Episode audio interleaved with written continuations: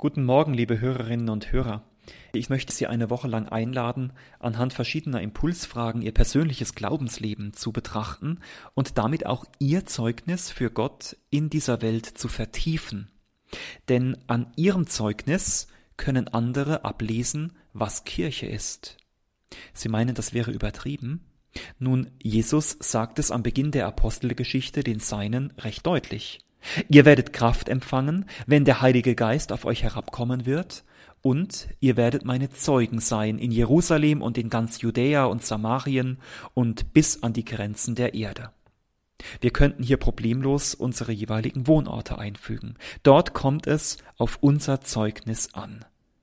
Die Worte Jesu machen deutlich, die Ausbreitung der Kirche hängt auch heute noch ganz wesentlich von Menschen ab, die sich vom Geist berühren lassen und dem Evangelium ihr Gesicht geben. Von Menschen, die in ihre Umgebung durchscheinen lassen, welche Hoffnung ihnen im Geist durch den Glauben gegeben ist. Und zwar eine Hoffnung im Auf und Ab all dessen, was ein Leben mit sich bringt, in dieser großen Spannweite von Freud und Leid. Oder anders gesagt, Menschen, bei denen der Funke des Geistes überspringt, die in der Art, wie sie leben, Licht sind in einer dunklen Welt, wie Salz in einer geschmacklosen Zeit. Und zwar dort am Leib Christi, wo sie sind, mit der Kraft, den Talenten und den Möglichkeiten, die ihnen gegeben sind. So ist also jeder von uns, liebe Hörerinnen und Hörer, aufgerufen zum Zeugnis mit Kopf, Herz und Hand, wenn man so will mit dem Kopf, denn ich muss etwas ganz rational über meinen Glauben wissen und seine Gründe kennen. Ich muss bereit sein, mit der Hand etwas zu tun, ganz praktisch, mich in Bewegung setzen zu lassen. Und schließlich muss ich mich im Herzen von Gott berühren und halten lassen. Diese Emotion gehört zum Glauben. Ohne sie kann es doch gar keine echte Liebe geben. Und vielleicht ist es sie, die alles andere in meinem Zeugnis erst zusammenhält. Mit den Impulsfragen aus dem Glaubensbekenntnis sollen diese drei Dimensionen Kopf, Herz und Hand etwas vertieft werden für uns selbst, aber auch um damit missionarisch in den Dialog treten zu können mit Menschen, von denen wir meinen, sie bräuchten die Antworten des Glaubens in ihrem Leben dringend. In mir muss brennen, was ich in anderen entzünden will, so ein Gedanke des heiligen Augustinus. Und weil unser Glaubenszeugnis ganz wesentlich von der inneren Beziehung zu Gott abhängt, soll die erste Frage lauten, traust du dich wirklich, Gott deinen Vater zu nennen? Nun, das klingt auf den ersten Blick recht provokativ, denn schließlich beten viele von uns mehrfach täglich Vater unser, der du bist im Himmel.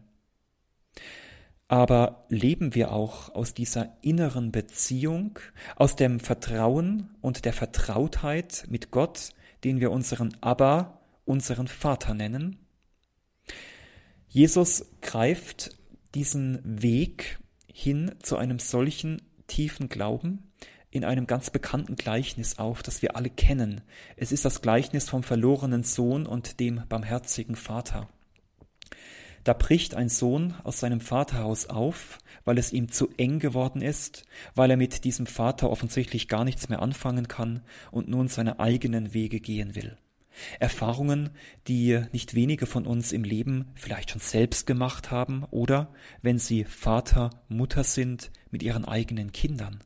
Das gehört wohl irgendwie zum Leben dazu, dass man seine eigenen Grenzen austesten möchte und dann aber auch die Erfahrung macht, es gibt einen Punkt im Leben, an dem komme ich allein nicht mehr weiter.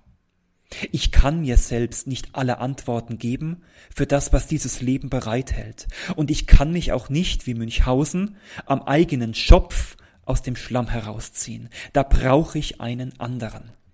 Und hier setzt das Gleichnis an.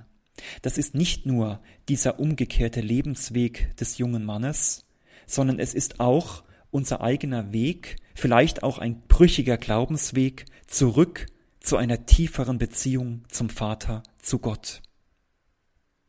Traue ich mich, Gott meinen Vater zu nennen, in der Erfahrung des Scheiterns am Boden, im Minderwertigen? Breche ich wie dieser Sohn auf und lasse mich aufbrechen hinein in eine tiefere, in eine reifere Beziehung zum Vater. Und so findet dieser junge Mann, der zurückkehrt, letztlich auch sein Leben ganz neu. Das Gleichnis zeigt in wunderbaren Bildern, wie eine tiefere, lebensspendende Beziehung zum Vater, zu Gott aussehen kann.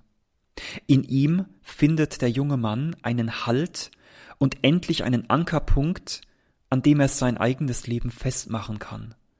Wo vorher Unsicherheit war, das Nicht-Wissen, wo man hingehört, was man wert ist, da hat man jetzt diesen festen Ankerpunkt in Gott.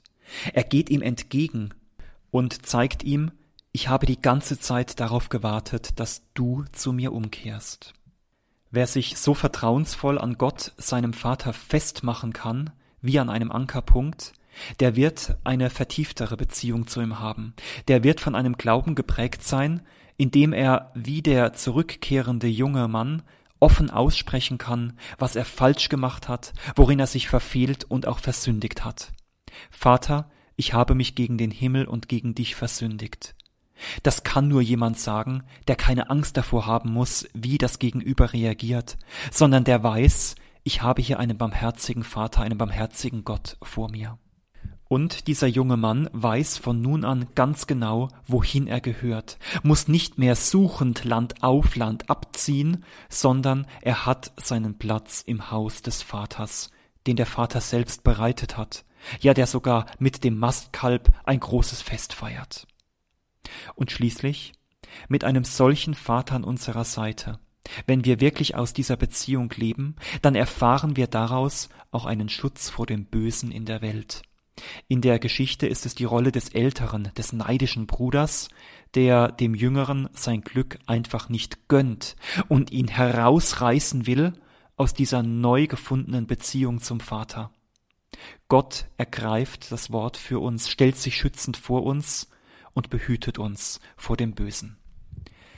Liebe Hörerinnen und Hörer, ich glaube, in einer zunehmend beziehungslosen Zeit könnte es unsere Mission sein, den Menschen diesen Gott zu verkünden, ihnen durch unser Zeugnis zu vermitteln, es lohnt sich, aus der Beziehung zu diesem Gott zu leben und auch unser Zeugnis zu hinterfragen, ob wir den Menschen Halt geben, ob sie in unserer Nähe offen sein dürfen, ohne Rollenspiele, ob wir ihnen Heimat geben in einer aufgeriebenen Zeit und ob wir die Menschen vor dem Bösen beschützen.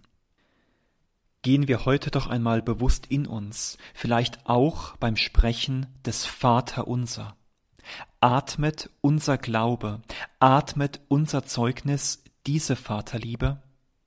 Traust du dich, Gott deinen Vater zu nennen? Es segne sie an diesem Tag Gott der Vater, der Sohn und der Heilige Geist. Amen.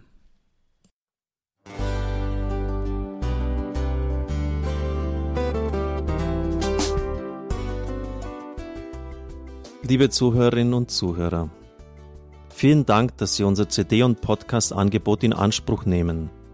Wir freuen uns, dass unsere Sendungen auf diese Weise verbreitet werden. Dieser Dienst ist für Sie kostenlos. Für uns ist er allerdings mit einem nicht unerheblichen finanziellen Aufwand verbunden. Deshalb sind wir für jede Spende dankbar. Alle Bankverbindungen unserer Spendenkontos können Sie über unsere Homepage horeb.org unter dem Menüpunkt Spenden einsehen. Dort besteht auch die Möglichkeit, online zu spenden. Natürlich nach den neuesten Sicherheitsstandards.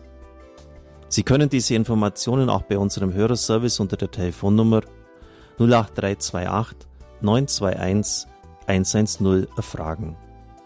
Ich wiederhole die Rufnummer 08328 921 110. Vergelt's Gott für Ihre Unterstützung. Ihr Pfarrer Kocher.